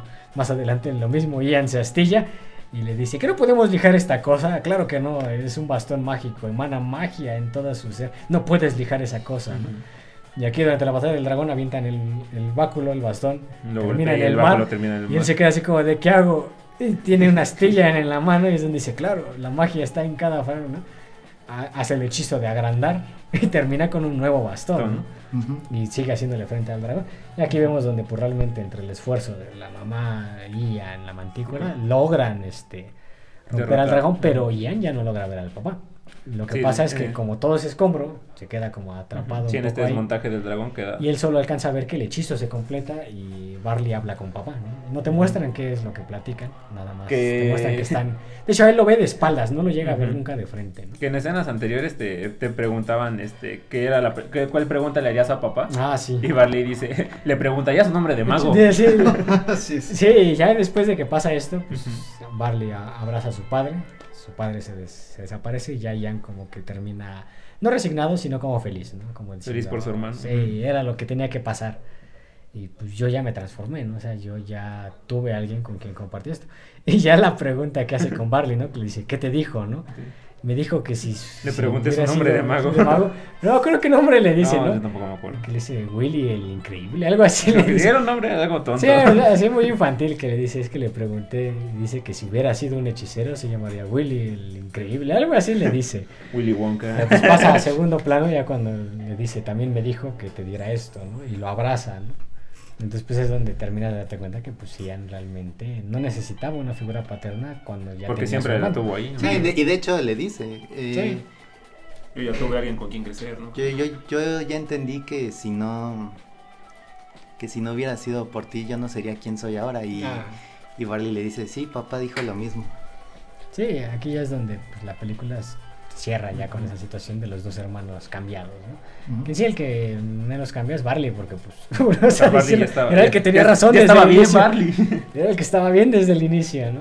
Ajá, Ian es el que sufre este cambio de- Sí, del ya. viaje del héroe. Y ¿no? al final te muestran cómo los dos se relacionan bien. Este, bueno, regresan obviamente a su casa, la mantícora reabre su taberna, pero ya con, con el viejo tema, ¿no? De las aventuras. Ahora ya no es la que está atendiendo las mesas, sino la que cuenta las historias, ¿no? De lo que hacía antes. Sigue con su restaurante, pero ya Eh, cuenta. Ya no sí, es- ya es un tema diferente, ya no es ese como salón infantil. Ya sigue teniendo como que el toque, pero ya es este más bárbaro, ¿no? Que Como prende unas velas, ¿no? Sí, Con su aliento de fuego. Ajá, que está narrando. Las niñas espantadas. todos, ¡ah! Vemos este, ya la relación de la familia nuevamente, ¿no? Que la mamá, o sea, ahora sí que sigue con su relación con Colt Bronco. Este, ves que ya los hermanos se llevan bien con él, ¿no? Que bromean ya ahora sí con el chiste que él decía, ¿no? Este, trabajas apenas, o apenas trabajas, ¿no? Que ya los dos complementan la frase. Mm, Ves que se relaciona ya Ian más con, con su hermano, ya sale de, de aventura, ¿no? Ajá. Y, y ves como que ese cambio en las situaciones también porque la mamá en el final te muestra, ¿no? Que agarra su hacha y dice, es que hoy es viernes, ¿no?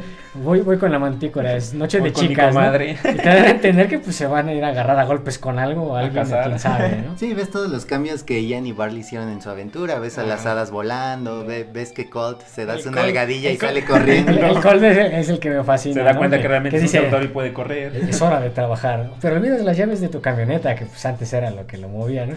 Dice, no, no la necesito. Con Así, este cuerpo, para con correr. este cuerpo. Y de cabeza se da su nalgadilla y hija, se sale, sale corriendo, ¿no? Y ya te muestran ahí a, a Ian y a Barley, ¿no? Que Barley consiguió otra camioneta, la Otra está van. reparando, otra. Winiver segunda. Winiver segunda, Winiver O. Ginebra segunda. O Ginebra 2. Y, y ves y dice, ya ahorré lo suficiente para... Para la nueva pintura, ¿no? Y le dice, ya no es que ya no la necesitas. Y, sale y ya está otra vez pintada El como unicornio. con, la- con el unicornio. Unicornio o Pegaso. Pero también están Ah, sí. pintados Ian y Barley. Ah, sí. Ian sí. como mago y Barley como, guerrero. guerrero. Y ya, este, pues ahora sí que ya termina la historia con, con ellos dos, este, yéndose en una nueva quest. ¿no? Ajá, en una nueva aventura y, le- y hasta Ian le dice, es que eso está, es muy aburrido. Sí, que él dice, es que tenemos El que ir por el camino principal que se llama así. Y el camino más difícil, ¿no? Que y, no es eso. Y con su magia la van se va volando. Esperábamos que chocara con un poste de luz, pero O algo. No sé. menos que se cayera. Sí, sí, yo, yo, yo pensaba, ¿no? De no nos dieron todavía. esa escena. Esa, esa como torpeza, ¿no? El típico mago aprendiz que lo eleva, se cae y lo vuelve a elevar, ¿no? Ahora yo, ahora que llegamos al final, yo quisiera decir que no entiendo por qué el mundo industrial está mal. Por ejemplo, en Final Fantasy VII, que los comparo mucho por esta luz verdosa en la noche que se ve en Ah. ambas, en ambos productos. Pues. En Final Fantasy VII la energía Mako está matando al mundo, ¿no? Pero aquí nunca ves que el mundo industrial esté provocando ningún daño a nadie. Entonces, por ejemplo, ¿era tan malo que Colt viajara en, en su patrulla? Mm. ¿Era tan malo que las hadas viajaran en moto? ¿Era tan malo que... eh, ¿Qué otro cambio hacen? Que la mantícora fuera. Ajá. tuviera su restaurante. Claro, era tan malo que la mantícora manejara un restaurante. Entonces, sí entiendo esta idea de que la naturaleza y, Evolucionaron, ¿no? De que... y, y el respeto por el pasado, pero realmente no entendí por qué estaba tan mal el estilo de vida de, de las personas en su actualidad, que para mí estaba bien. No sé qué opina. Es que como que, bueno, lo que yo decía al principio, que, que a lo mejor era para ahorita, que como que te inunda mucho de la realidad diaria, ¿no? Ese es mi punto de vista, porque sí, como dice Alexis, pues a lo mejor este no ves qué hay de malo en la comodidad de esta nueva situación, ¿no? Cuando pues te dejan en claro que la magia en un principio era algo incómodo, Era era muy este muy práctica y muy tal, pero aprenderla y usarla era incómodo, porque es lo que la escena inicial te da de un hechicero que pues, se astilla también, le cuesta hacerlo, ¿no? Y cuando le muestran que puede hacer electricidad con encender un switch, dice, eso es lo mío, ¿no? Porque pues sí, no es lo mismo, pero más barato, ¿no? Ajá. Mm, En sí, pues es más que nada por la visión que yo tengo. Yo soy muy dado a la fantasía. Yo soy muy del Señor de los Anillos, muy... Todavía Juego de Tronos, ese tipo de situaciones, mm, como que juegan mucho en mí. Entonces cuando le intentas meter como que esta situación, ya lo que yo decía, como que lo satura, en mi punto de vista, como que me termina a mí de desencantar, ¿no? Ujú. Porque a mí sí me gustaría más ver este los centauros corriendo, ¿no? Las hadas volando desde un inicio, ese tipo de Sí, situaciones. o sea, no más actualizada como te la muestran. Ajá, como que a mí me choca esa situación. No en el sentido de que me desagrade rotundamente, pero así como que digo, ah, es que si me planteas este mundo mágico desde un inicio y luego me lo cambias, muéstrame un poco más de magia, ¿no? No, no te pongas tacaño con los hechizos ese tipo de cosas.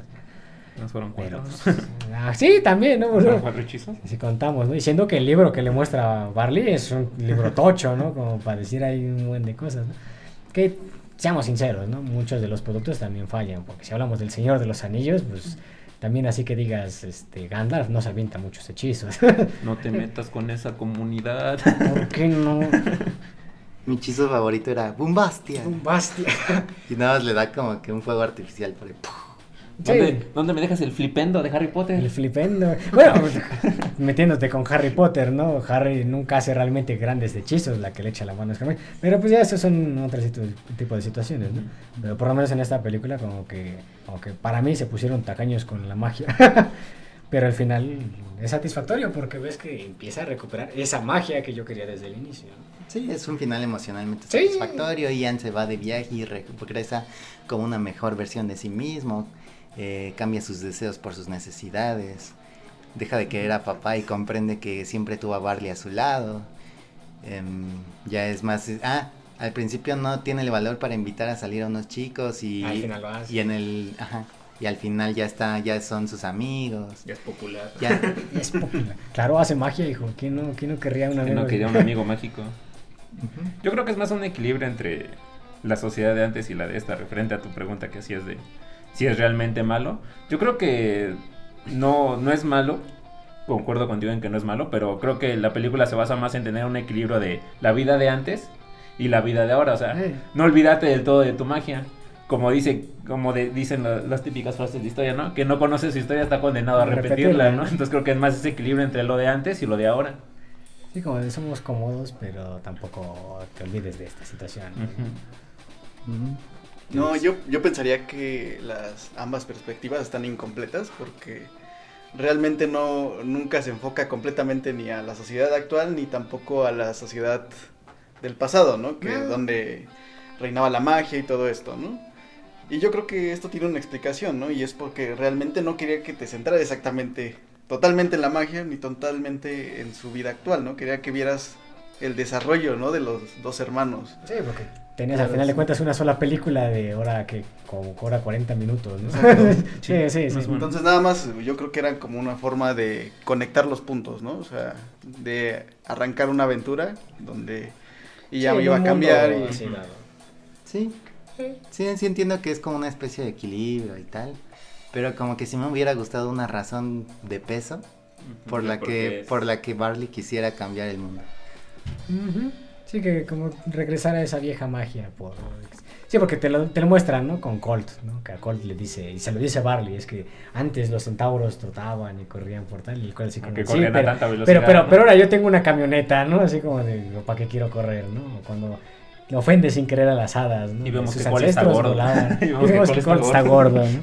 Ajá, y Colt está gordillo y al final se quita su gorra y tiene una melena de centauro. Impresionante. Y, y se va corriendo y como que da una sensación de libertad. Sí, pero como dices, nunca existe esa razón de peso de decir hay que volver a lo antiguo o hay que abandonar lo que tenemos para regresar a lo de antes. Nunca, nunca se da esa razón completa. Como dices en Final Fantasy, pues la energía Mako destruye el mundo, pero aquí el mundo no se destruye, ¿no? No tiene ninguna situación. No, no, no te mete en las situaciones de es el cambio global. y No, no. O sea, eso aquí no existe, ¿no? Entonces, pues sí, como que nunca te terminan de dar una razón por lo que la magia vuelva, ¿no? Ahora, ahora bien, visualmente me parece in- súper interesante la ciudad, que nunca lo dicen, pero hay varios carteles por ahí por allá que dicen que se llama New Mushroomton. Entonces este mundo y tienen casitas de champiñón como los pitufos, y- pero tienen electricidad y tienen autos y Calefacción y todas las cosas. tienen televisión, tienen, pues no sé, todo lo que nos podemos imaginar, ¿no? Eh, y se, se me hacía, me gustaba mucho visualmente, sobre todo de noches esta luz verdosa como decadente, que me gusta mucho. Eh, cómo se iluminan los personajes de noche. Es que ni decadente, como que ese color verde, como que siempre se asocia a ese tipo de productos de fantasía, ¿no? Lo ves, por ejemplo... Puede ser. O sea, en los hechizos, ¿no? Tomando Disney, el caldero mágico, ¿no? Ahí ves algunos de los brillos en verde, la situación con Maléfica en las películas originales, ¿no? Que su magia es verde. Como que ese color ha estado como que muy ligado a este tipo de temas, ¿no? Pues como dices, visualmente, pues es algo muy, muy, muy bonito, ¿no? pues, realmente como decíamos al principio, la unión Disney-Pixar, pues al final los dos proveen productos de calidad. Más Sí. Pixar que Disney, si me lo permites. Sí, sí, sí, claro, Pixar. eh, Es que fue Pixar el que elevó como que el bastón en su momento, ¿no? Y lo ha mantenido hasta la fecha, ¿no? No por nada sigue ganando Oscars, queramos que no, aunque hay otros productos que digamos, pues es que son mejores calidad narrativa, pero pues visualmente sigue siendo... Eh, los Oscars ya están muy choteados, ¿no? Es que, pues sí, te vas mucho por la situación visual, la verdad. Y la verdad Sí. no se le puede criticar. Mm, es, creo que de los mejores trabajos que ahorita tienen. Y pues yo esperaría que siguieran con ese nivel de animación, ¿no? Pues después de ella sacaron Soul, ¿no? Que recibió buenas críticas. Tiene bastantes buenas críticas. Arrasó. Sí, Y, es- y eso que solo salió en plataformas, Sí. no, no se estrenó Pero en pues, también estaba por la pandemia, ¿no? Sí, claro, pero aún así como que llamó mucho la atención y es de esas películas que a lo mejor después hablamos de ella. De hecho, Onward y Souls estaban nominadas al Oscar Ah. a película animada y ganó Soul. Ganó Soul. Sí, Soul como ¿Han visto que- Soul? Sí. Sí. Pues digo, si quieren después no hablamos de ver. Que Soul sí es, ya es un ejercicio de narrativa muy diferente a Onward, porque sí te mete mucho en la situación de vida. que ya hablaremos después de eso. Pero sí, o sea, calidad visual, excelente. Narrativa, sí, sigue siendo una película muy entretenida, ¿no? Si tú se lo pones a ver a un niño, a alguien de, de poca edad, le, va, le va a fascinar, ¿no? Y pues realmente como que son esos productos que te animan a comprar juguetes, ¿no? en cierta forma, ¿no? Todo lo animado o, te anima a comprar juguetes. o- o mercancía que lleguen a sacar, ya no solo juguetes, ¿no?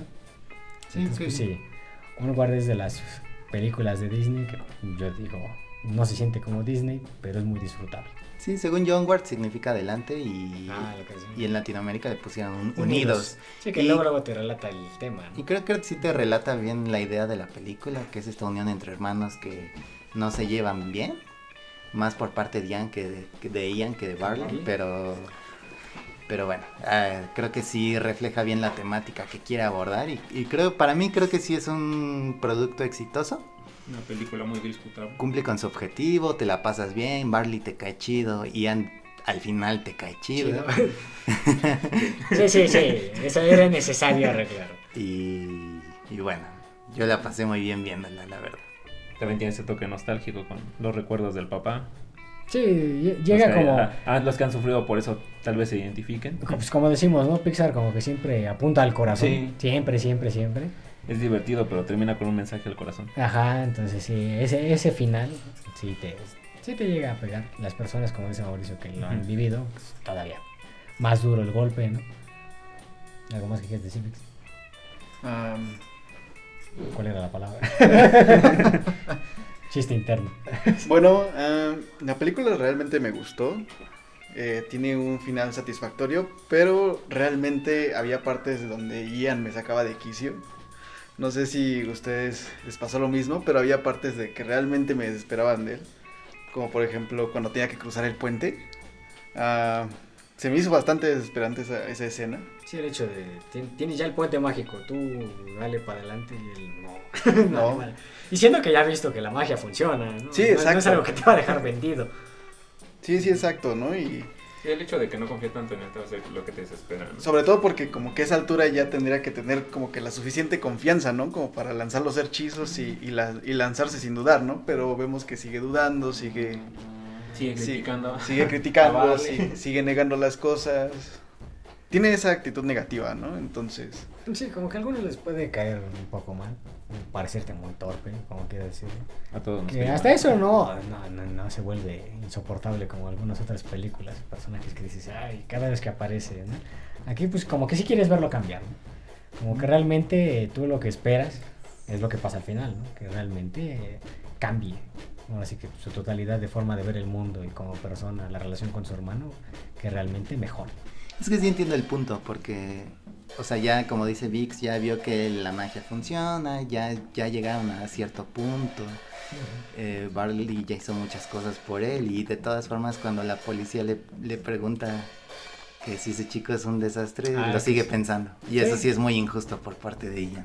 Sí, porque él, él intenta mentir, pero pues muy en el fondo el hechizo revela que no lo está mintiendo, que él lo piensa, ¿no? Entonces por eso como que Barley se enoja con él, ¿no? Porque dice, no es que tú lo quieras arreglar, realmente el hechizo mostró la verdad, ¿no? Eso es algo, la magia, se lo dice, ¿no? La magia no miente. Tú, tú mentiste de no, claro que no, pero el hechizo sabe que tú sí lo piensas, ¿no? Entonces como que en todo momento quieres que pues, cambie esa situación. Y no es lo mismo, tú dices, Barley, no, no, no. Ian sí es el que tiene que dar como que ese paso. Pero pues... Así la que... magia no miente. ¿Le habrá pasado eso a Voldemort cuando creó a Harry como Horcrux? Pues sí, técnicamente. ¿Le mintió la magia? Ah, Sí, sí, sin meternos así de lleno, sin meternos así de lleno, y sin spoilers, la gente que sabe no meterme en ya- broncas. ya pasaron varios años, no puede ser spoiler ya eso. Pues fíjate que hay gente, Ah, hay uno que otro loco por ahí que no lo ha visto y que va a decir, ay, spoilers del final. No, realmente... Francamente yo no sabía. ¿Ves, ves, ves, ves? Mira, a Voldemort le dijeron una profecía. Como en toda, to- toda, toda historia épica hay una profecía, ¿no? Y le dijeron, si tú vas y lo reconoces como tu enemigo, pues de que te va a torcer, te va a pasar a torcer, ¿no? Y que hizo Voldemort, sale, voy y lo reconozco como enemigo. Ahí la cagó. Como ese le dio la magia para matarlo. Meme de Crank, ¿no? Meme de Reconocerlo Krang. como mi enemigo, lo entiendo. Sí, lo entiendo. Exacto, lo tengo. ¿no? Y literalmente cinco minutos después, ay, me destruyó, pero ¿cómo es posible? La profecía lo decía, hijo. Que aquí los entendidos van a decir, es que la profecía este, estaba dividida en dos, porque Snape nada más escuchó la de... Aún así, Voldemort bien pudo haberse quedado en su casa y decir que le den por culo a los Potter. Después los mato. Y no se hubiera cumplido la maldita profecía. Es lo mismo que este... Aparte ahí también está volando Neville, ¿no? ¿Cómo? Neville también está volando. Sí, pero volvemos al mismo. Si, si Voldemort se hubiera quedado en su casa, muy a gusto, güey, y diciendo que les den por culo, yo ya domino el mundo mágico. Empezamos güey. desde más antes. Si Dumbledore no hubiera ido por Voldemort a recogerlo del orfanato. Nada de esta mierda habría pasado. Sí, sí, sí, es como, es como el meme de Snape regresando ¿no? en el tiempo. entonces podemos decir que Dumbledore tuvo la culpa, ¿no? Ah, claro, claro, claro. Él lo sabía, por eso se, Sí, sí, se sí, sacrificó al final. Deus Ex Machina, ¿no? En la primera. Es un dios ex máquina, ¿no? Nos, ponías de ejemplo que era un dios porque le daba puntos a Gryffindor. Ah, ah, porque le da 50 puntos a Gryffindor por existir, entonces. Sí, sí, sí. es muy- Entonces tenía que ganar Slytherin, pero. Pero no, no, no. Gryffindor tenía que ganar porque Harry Potter existe Ajá. y está en esa casa. 100 puntos a Gryffindor porque No, pues, me gusta el rojo, estúpidos. Me gusta el rojo, me olvido del azul y el amarillo y el verde es malo. El verde es malo. Ravenclaw es mejor. Al verde que le den por culo, güey, ya. Bueno, regresando lo, a del- lo del verde también es culpa de Ron. Si Ron hubiera dicho. Yo siempre que. Yo sé que todos los magos este, malvados han estado en Slytherin. Como que como con Harry hubiera aceptado. Ay, no le hubiera dicho a Harry eso. Harry hubiera aceptado su destino en Slytherin. O sea, hace Ron es mala influencia. Totalmente. Pero. Se ch- Hermione. Regresando a. Prefiero a Luna Lovegood, si me lo pregunto. Censuraremos eso posteriormente. Lo que usted escucha aquí Perdón por este corte. Probablemente lo vipearé. probablemente lo vipearé y nadie va a saber qué fue lo que dijo. Sí, sí, sí. Que de hecho, hablando de Hermione, la autora se retractó, ¿no? De haberlo juntado con Ron. Ah, sí, es cierto. Eso no lo sabía. Sí, se retractó, dijo que Que, hubiera que sido hubiera mejor. a- tenido que, que ir a, a relaciones de pareja, ¿no? A situaciones de terapia, ¿no? Porque De hecho, dicen que creo que en el futuro se terminan divorciando, ¿no? J.K. Rowling ha hablado, señores. Una vez más. Sí, creo que sí leí que dijo que, lo, que hubiera preferido dejarla con Harry. Exacto. Pero Por no, eso la no, escena de las 7. Cuando ¿Cuál? están juntos y a Ron le da celos. Cuando Ah, ya, ya. Es que se retractó muchos años después. La, la- la ha Ya estado estaba muy molando. forzado. La, la ha estado molando. Y eso lo discutiremos si quieren después. Un día nos aventaremos las seis películas, si son seis, ¿no? Son ocho. Son ocho. Son ocho. Porque las reliquias de la muerte son dos O partes. sea, son Ah, ocho películas, son Y eso no va a pasar. Claro que sí. Lo siento, Potterheads. Sí, pues sí, sí. Mira, si vamos a hablar de ese tema, tenemos que ver las películas. Porque los libros no me voy a volver a aventar todos los malditos libros. no tiene sentido como heredero de Slytherin. tendría que ser el bimestre Harry Potter Pero, así. pero así, güey. Nada, nada. En agosto, que era cuando salía, ¿no? Bueno, sí, sí, algún día lo hacemos. Ya, ya, ya estaremos discutiendo con más razón las teorías Cuando fumadas queramos de Rowling. discutir, cuando queramos discutir con los Potterheads. Ay, Dios, no, siento que nos van a hacer mierda, güey. Pero completamente. Pero bueno, regresando a Rowling Onward. es transfóbica. Re- regresando a Onward. Se escucha de fondo otra vez. Rowling. Rowling. No, es que eh, estaba el meme, estaba el meme, güey. Rowling. de JKK Rowling gritando en el fondo. A Hagrid lo molestaba, ese tipo de mierda. Claro. No, creo que Hagrid era bisexual, un pedo así, ¿no? Que metía, güey. Y que decías así como, de, no mames, ya cállate, ¿no? Por algo, por algo le censuraron el Twitter. Ginny no tiene sentido. Bueno, regresando a Onward, Por favor. 10 puntos para Onward.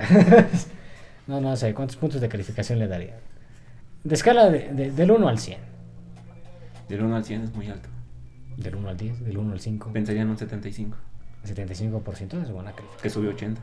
7.5 sube a 8. Punto 5 subía 6. Para Punto 5 sube a 6, pero era 0.5. Era 0.5 Cinco subía subía seis. 6. Subía 6. Yo sí le doy un sólido 8. La disfruté mucho visualmente y la trama entre hermanos me parece muy enternecedora, pero a mí sí me faltó eh, algo que me hiciera saber por qué Barley está en contra de, de la comodidad. En mi caso sí es igual, 7.5, que sube a 8. Pero 75 en la escala de Pero 100. 75 en la escala de 100. No, yo igualmente me quedaría en un 8. Eh, la película es bastante buena, pero hay ciertos detalles que no terminan de convencerme. Así que sí, un 8. Bueno, yo, yo- yo- yo ya critiqué el inicio. Creo que por las críticas recibió un 88 de 100. ¿Ah, sí? Sigue siendo buena calificación. Para, bueno, para ser Disney, güey, es una calificación un poco baja. Creo que de 80 Digamos- 88 de 100 y creo que otras críticas lo colocaban con un 4.5 de 10. Un 4.5 de 10, chavo. Pero no era, o sea, tenía buenas críticas, pero decía que lo de la pandemia le había afectado. No sé con qué. Tampoco las leí por completo. Pues era el estreno en cines más que nada, ¿no? Yo creo que sí, pero a lo mejor sí, si lo hubiera visto en cine, como que tendría Tal un vez si no hubiera recuerdo más. el COVID. Sí, sí, claro. Hubiera ganado el Oscar. No sé, competir con Soul está Sin muy- Soul yo creo que sí le hubieran dado. Sí, sin Soul sí, pero compitiendo con Soul sí está, está pesado. Soul sí era un contingente fuerte, ¿no? Pero bueno. Sin embargo, no me gustó tanto Soul, pero eh, ese es un tema para otra Ah, ocasión. eh, aquí vamos a ir a la contra, ¿no? Pero sale. Vamos, Ese a es un tema regresar, para... vamos a regresar con Rowling. En un futuro, Por Soul. en un futuro muy lejano. En fin, esperamos que les haya gustado esta primera emisión. Y Había una vez un podcast. Érase una vez un podcast. O finalmente un podcast. Bueno, ya como tenga que ser. ¿no? Al diablo. Seguimos pensando en un nombre.